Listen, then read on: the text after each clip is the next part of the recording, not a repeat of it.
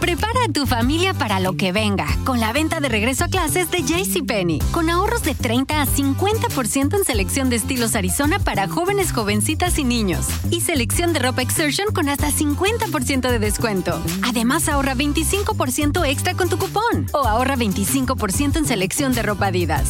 Y recuerda, tenemos entrega a tu auto sin contacto. JCPenney. Oferta válida ya. Adidas se excluye del cupón. Aplican otras exclusiones. Detalles en la tienda o jcp.com.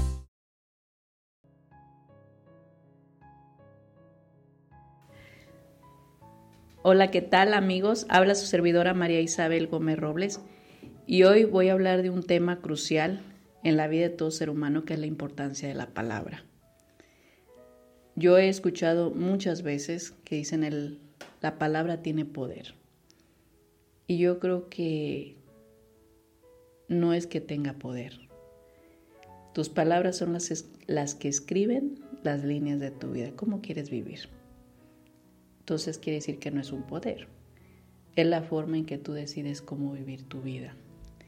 ¿Y por qué hablo de la palabra? Porque a raíz de que criticamos demasiado, no nos damos cuenta que nuestras palabras a veces hacen una parte de sentencias.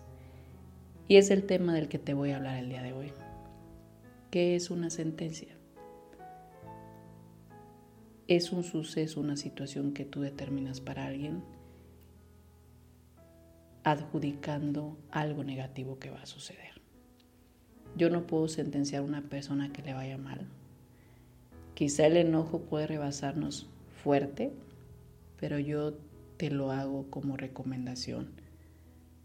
Creo que no quisieras ver el sufrimiento de alguien cuando uno mismo lo está determinando para sí mismo.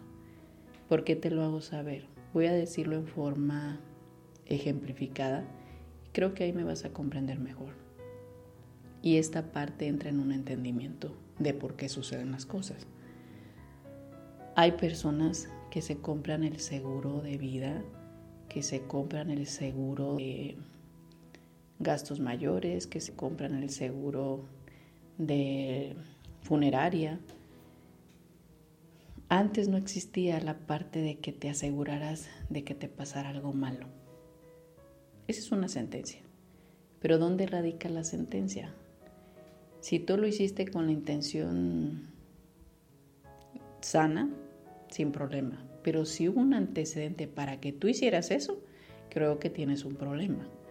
Porque a veces nosotros mismos nos estamos sentenciando. ¿A qué parte? Voy a darlo como ejemplo. Una persona puede comprarse una motocicleta. Y típico que los papás ya ven que no nos gusta decirle a nuestros hijos los riesgos que pueden tener si compran una motocicleta. No, no, no, no se enoja. Y la verdad no se enoja porque sabemos que en ese momento nosotros no podemos cuidarlos, que no vamos a estar ahí para evitar si algo pasa y esa parte nos frustra y nos llena de impotencia y obviamente la forma en que lo canalizamos es diciéndole a nuestros hijos, al rato que te ve ahí estampado en las paredes, te voy a ver barriendo las calles en esa moto, antes de que te compres la moto, primero cómprate el ataúd. Bueno, ¿qué no decimos? Creemos que al decirles todo eso, ya no van a comprar la moto. Te equivocaste.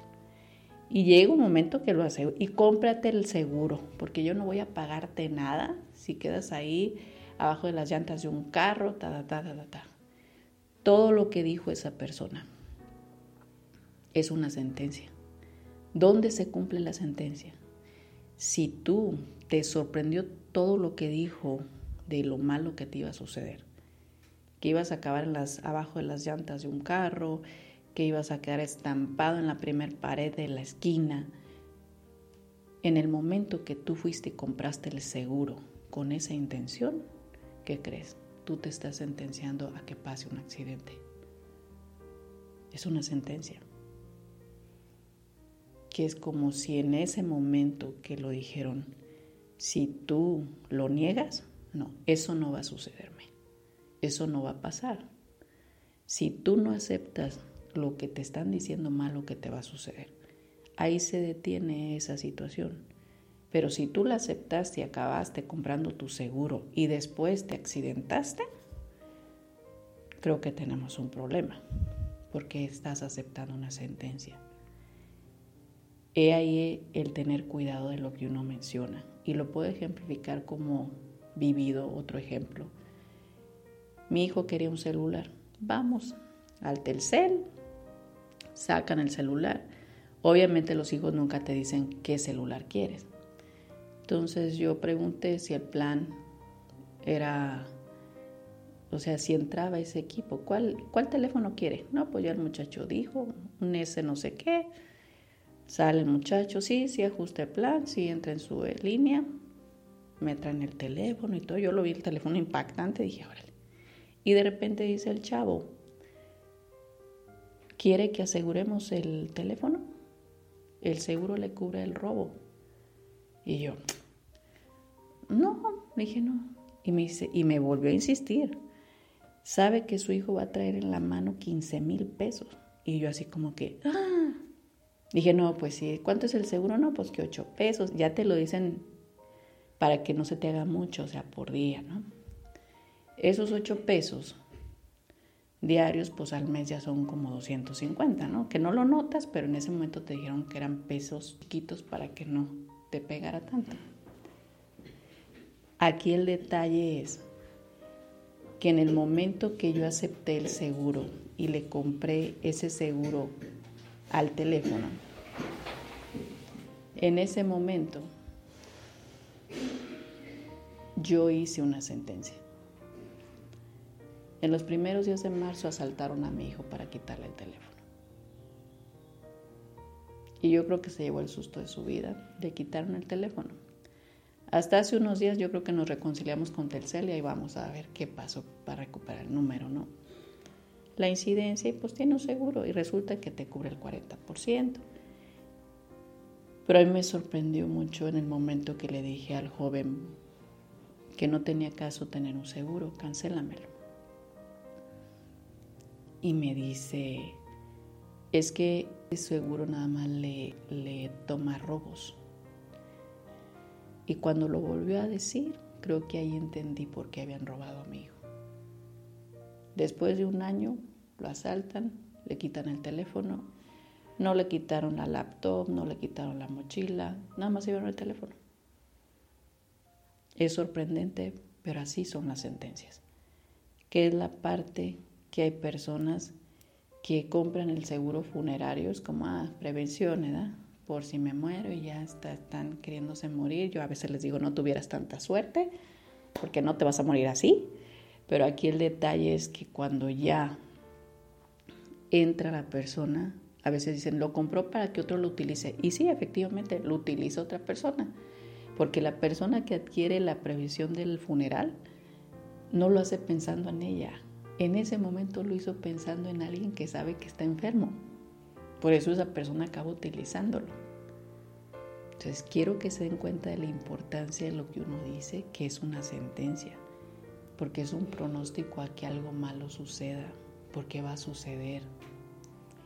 Esa costumbre de comparar las situaciones y decir, ah, al de la esquina le pasó, por decir, a cinco cuadras y aquí asaltaron. Cómo yo misma entro en un miedo, una angustia y empiezo a ponerle rejas a mi casa, cámara, seguridad, porque yo creo que a mí también me van a robar. Yo les pregunto, ¿por qué me van a robar a mí? Si yo no estoy haciendo lo mismo que esa persona. Si esto lo aprendemos como es, ¿qué quiere decir? Que todos tenemos la consecuencia de lo que en algún momento decidimos hacer mal, de lo que hicimos bien. Todo el tiempo va a haber una consecuencia, buena o mala. Si yo no estoy haciendo lo mismo que esa persona, ¿por qué me va a ir mal? Quiere decir que nosotros mismos estamos adjudicándonos situaciones que no nos corresponden. Sal de las situaciones para aquellas personas que les gusta entrometerse en la vida de los demás. No nos preguntaron, ahí vamos, a opinar, diciéndoles que hagan como lo hagan. No, dile esto y esto y por qué no le dijiste y hace esto. Ya acabamos con el problema, quedamos mal y aparte nos echan la culpa de lo que pasó. Quiere decir que yo Hoy decido salir de tu situación, de tu vida. Respeto, me mantengo al margen. Si tú necesitas ayuda y vienes y me la pides, si en mi mano está ayudarte, adelante. Si no, me mantengo al margen. De verdad, que tu palabra sea respeto.